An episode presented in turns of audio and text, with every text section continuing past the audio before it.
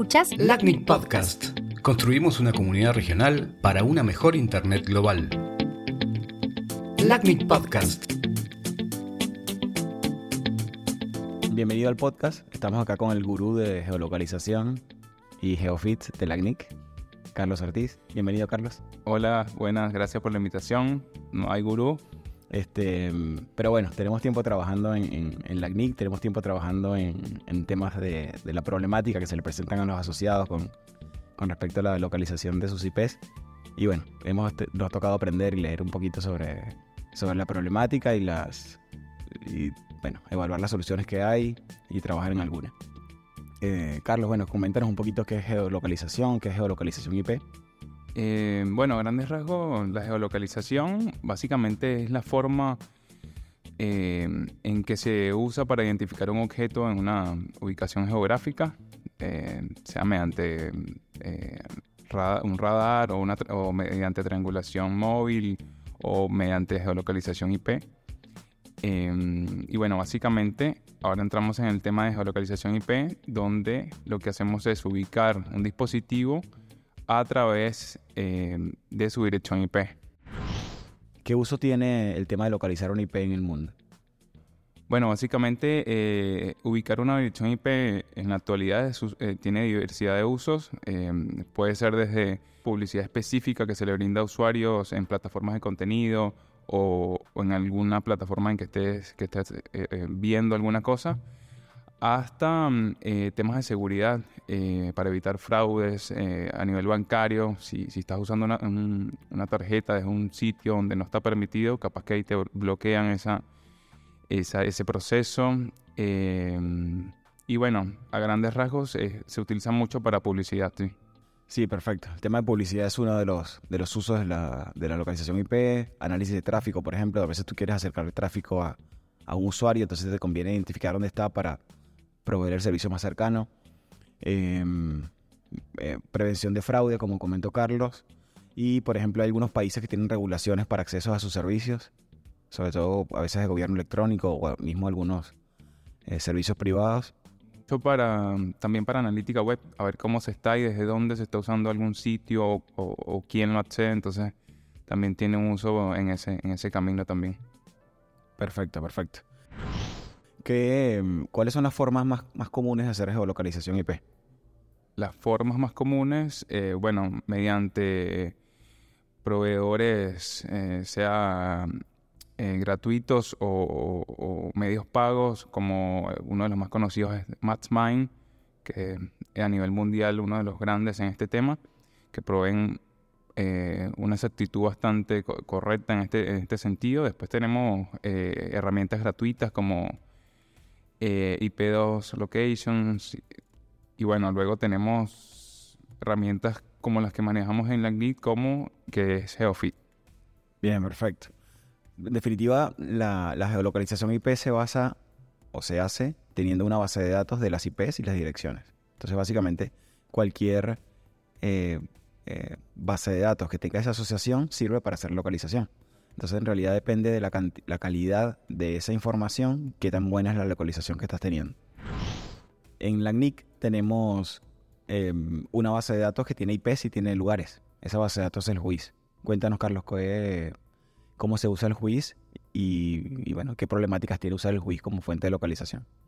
Bueno, básicamente en el juiz lo que se provee es la información de registro de qué eh, organizaciones tienen y dónde se encuentran usando dichas direcciones IPs.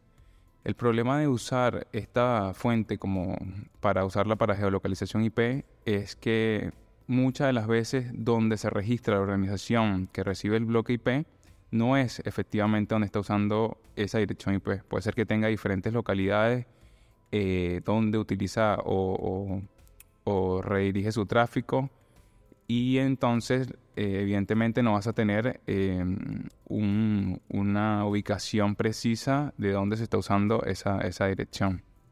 Bien, perfecto. Además el juiz hace un tiempito se hizo una se propuso una política y nos pidieron que además de publicar en el archivo de delegaciones, que es un archivo que se publica históricamente, y se publicaban las asignaciones directas que hace el LACNIC a los asociados, nos, pidieron publicar las asignaciones, eh, las subasignaciones, o sea, las indirectas, las que hace un asociado a sus clientes. Y bueno, con el fin de tener más detalle de dónde están las, eh, supuestamente los lugares donde se usan las IPs. Pero bueno, eh, eso hace que especifica un poco más dónde está la oficina de la, de la, de la organización que está usando las IPs pero no necesariamente es el lugar donde, donde efectivamente se está usando, simplemente es la dirección de la oficina donde quien está recibiendo la, la asignación. Igualmente, además que es un poco más específico, sigue siendo información de registro y depende de que esa información esté totalmente actualizada o que, se, o que si cambian de ubicación las oficinas de esa organización que la actualizan en, en el juicio. Entonces sigue teniendo esa, esa problemática si es usado para geolocalización IP. Y bueno, ¿qué, qué alternativas ofrece la CNIC para, para el tema del juicio, ¿no? Para que no usen el juicio. Pues en realidad, nosotros nos llegan muchos reclamos sobre, bueno, tengo las IPs asignadas por la CNIC y no puedo acceder a tal lugar, o mis clientes no pueden acceder a tal lugar porque me están geolocalizando mal. Entonces, bueno, ¿qué ofrece la CNIC para que el asociado o, la comunidad en general pueda eh, ayudarse un poco en, esta, en este tema de localización? Claro, bueno, además del juicio tenemos también el RDAP, la verdad es como un paso más allá del juicio, pero sigue siendo información de registro, sigue teniendo esta misma problemática. Y eh, es por eso que desde hace un tiempo en la CNIT se, pensó implementar eh, esta herramienta eh, de geolocalización llamada GeoFits. Básicamente, esta, esta herramienta te permite, o le permite a los usuarios declarar eh, dónde ellos efectivamente están usando sus direcciones IP, en qué lugar específico, qué ciudad, eh, qué país y, bueno, es una información más fidedigna que viene de la mano del usuario que ingresa a la plataforma. Si esta información efectivamente es fidedigna, eh, la que se encuentra cargada por los usuarios, esta fuente de datos va a, poder ser usada por las personas que hacen uso de, de estas herramientas de localización IP. En definitiva, le damos una alternativa para escribir en una nueva base de datos información de IPs y lugares. Em, ¿Dónde se, accede a esa, herramienta? Esta herramienta se accede mediante el portal de Milagnic, el cual le ofrecemos a los miembros em, de la CNIC, donde ellos ingresan a través de, bueno, en servicios y pueden declarar eh, sus geofits y además tienen la opción de descargar toda la fuente de datos que se encuentra disponible en el sistema de HealthFits. Eh, y además hay un link eh, público donde eh, todo el mundo básicamente se puede descargar esta fuente de datos y bueno, empezar a trabajar en base a ella. ¿Qué números tienes de usos de, de, esta herramienta o de cantidad de registros que tenga o cantidad de descargas? Mira, en cuanto al uso, al principio, cuando unos meses luego de que se puso en producción esta herramienta, cerca de un 10% de nuestros, de nuestros asociados directos hacía uso de la herramienta. O sea, esta métrica nos hizo ver que eh, efectivamente se estaba usando eh, la herramienta, la gente estaba ingresando a cargar la información, que es lo que en realidad queremos, y mantenerla, que ellos la mantengan actualizada. Y bueno, básicamente luego de un tiempo de estar la herramienta disponible, actualmente el uso que se le está dando es cerca de los asociados que están usando la herramienta, que declaran su geofits, es cerca de un 30%. O sea que hemos venido creciendo en cuanto a, llenar esta fuente de datos para que puedan eh, estos proveedores de, estas herramientas eh, tomarla como una fuente seria y fidedigna de geolocalización acerca de los beneficios y las contras de esta, de esta herramienta de geolocalización que tienes para comentarnos. Bueno, acerca de los beneficios, básicamente eh, lo bueno de esta herramienta es que tenemos información directa del asociado, de la persona que, que tiene los recursos efectivamente. Entonces, si esta persona declara efectivamente dónde están usando los recursos, es muy valioso para la herramienta, para el público en general que toma esto como fuente de datos entonces ese sería el beneficio y no venir del juicio con información que seguramente esté desactualizada. Las contras sería, bueno, que las personas declaren geofits en algún momento y luego no, actualicen nunca más esta información, que no lo queremos. Si, si esta persona ya está usando los recursos en otra ubicación geográfica, la idea es que mantenga esta información actualizada en el sistema para, bueno, mantener una información verídica y efectiva. Genial. Nosotros estuvimos un tiempo trabajando en, promover el uso, el llenado, que es como el primer paso. No tenía sentido que que la gente usara GeoFit como fuente de localización cuando era una base de datos que estaba en construcción. Eh, no tanto porque la calidad sea mala, sino porque más bien va a haber poca información. Pero bueno, a esta altura creo que un 30% de los asociados con, información de localización ya es una fuente un poco más eh, interesante. 30% son, tenemos alrededor de poco más de 4.000 geofits creados en, el sistema. Genial. Además es una herramienta este, gratis para el asociado y abierta para el que quiera usar esa fuente como fuente confiable de localización. De hecho, ahora que el GeoFit tiene suficiente información para, proveer datos de localización, una recomendación que estamos dando es que en el remark del bloque IP que tienes asignado, o sea, en el comentario, que, es un campo que tiene el bloque de Milagnic para colocar algún comentario adicional, ahí puedes colocar el link de, de GeoFit. Entonces la gente cuando se haga la consulta juiz va a tener la información de dónde está la oficina, el nombre de la empresa, la dirección de la empresa en realidad, que es lo que da la información de juiz, pero va a tener el link con el que te puedes acceder a la información de localización, que previamente es cargado, obviamente. Este, entonces, bueno, esa es como una, buena práctica que estamos recomendando y, bueno, va, a evitar o va, a hacer que la gente vaya prefiriendo esa, fuente de datos sobre el juicio. En, en la CNIC también recibimos muchas quejas sobre, bueno, con, respecto a, tengo problemas de localización, mi cliente quiere hacer algún servicio y no puedo acceder, ¿cómo, eh, ¿cómo lo podemos resolver? Entonces por ahí hay, hay que clarificar, cada vez que me hacen esa pregunta tengo que clarificar como que todo el escenario y esto es como una buena oportunidad de, de plantearlo acá. Por un lado está el que provee el contenido o el servicio, ese es un actor.